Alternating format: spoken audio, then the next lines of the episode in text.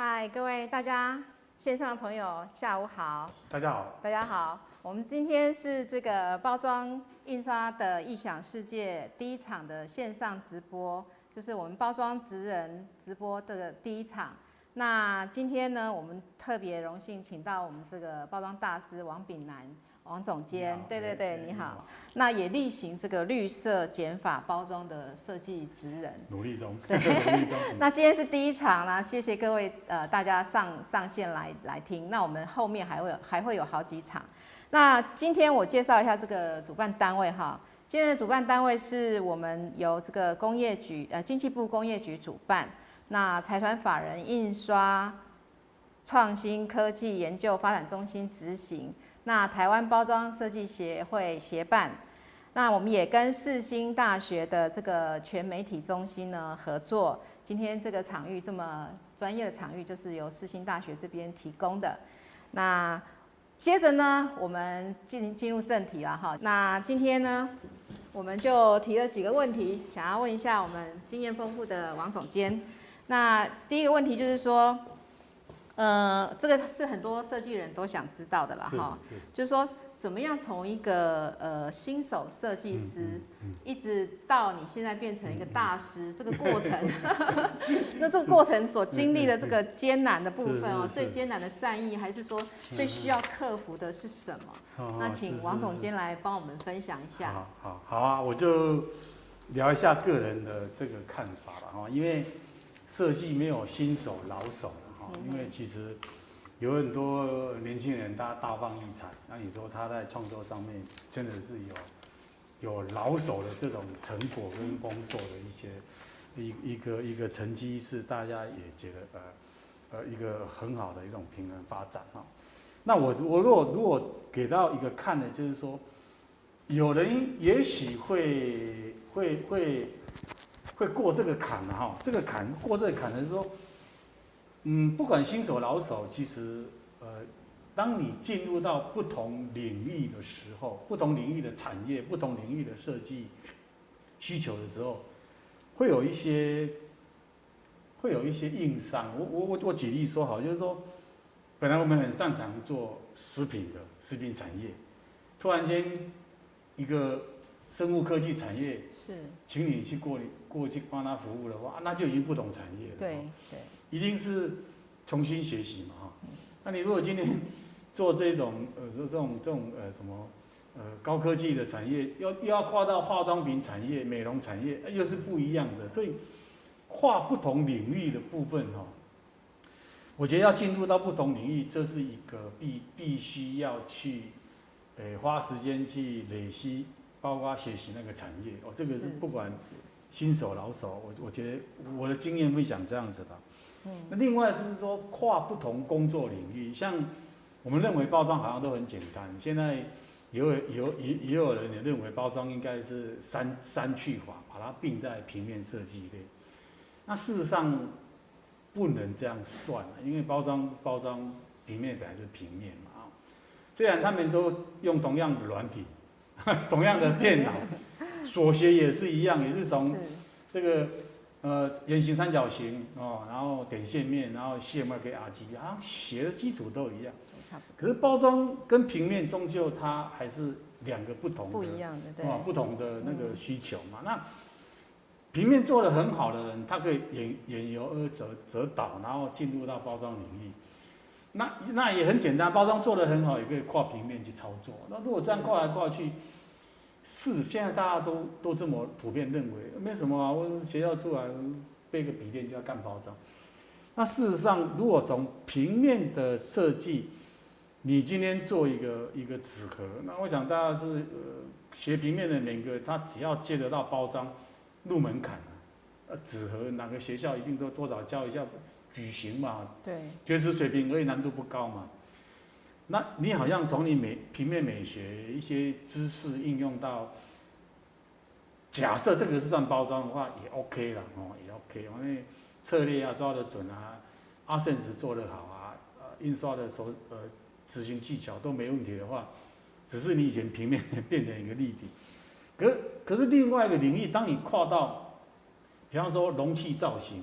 我我们如果在包装里面讲比较有价值，就容器造型啊、结构啊，嗯哼，哦，那个礼盒结构啊，材料，你那个那个是比你这个平面的比较有价值啊，对，这个是比较专业的，对，他一定是要懂很多材料，对，哦啊，懂很多这种什么呃物料的这一种掌握，然后他也许说物理变化、化学变化，嗯，那这个就不是说啊，好像。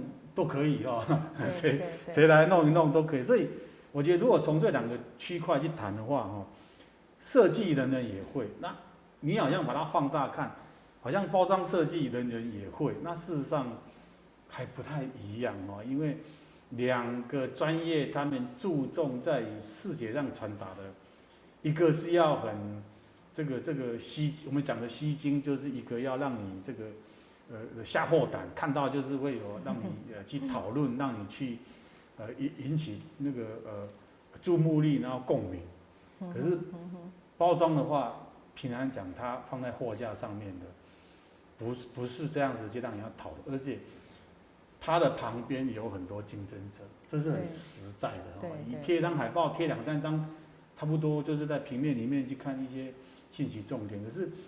你今天包装设计好，你你放上了货架以后，没有任何一个地方的货架是你想象一样的。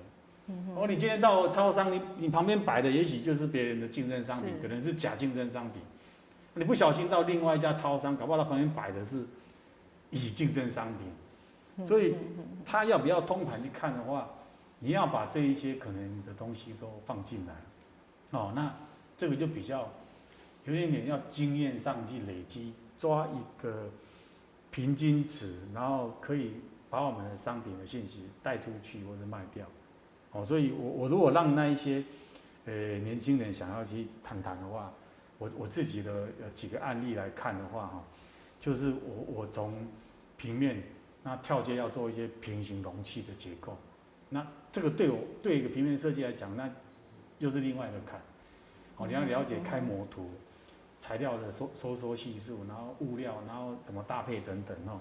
那再来，当你会这种立体结构开始要再让它更这种突破的时候，就要做创新了。是。哦，平时为什么要对立性的？那我不能做歪七扭八的嘛？那做歪七扭八很有创意的感觉，但是创意感觉能不能生产，就是很多呃实际上的会很实际的问题，所以。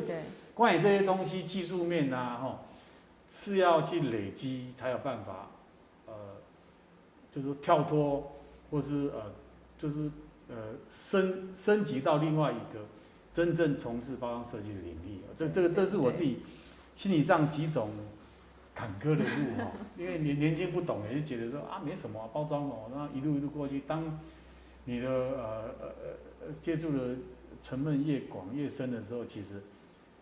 你会觉得啊要要学东西会更多哦，这是给给年轻朋友一个一个呃分享哈，一个 分享。实际上包装是最后一里路了哈，距离消费者的最后一里路，那它的竞争的这个强度是更更强的。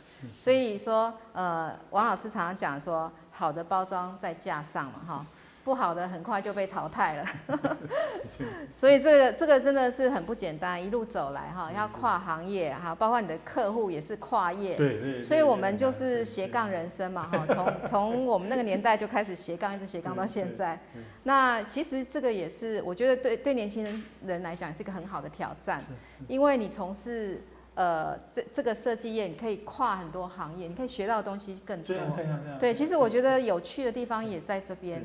那挑战的地方也是在这边。我觉得说有工作中有学习挑战，嗯，才有趣啊。因为你一直每天都做例行式的公司哦。对。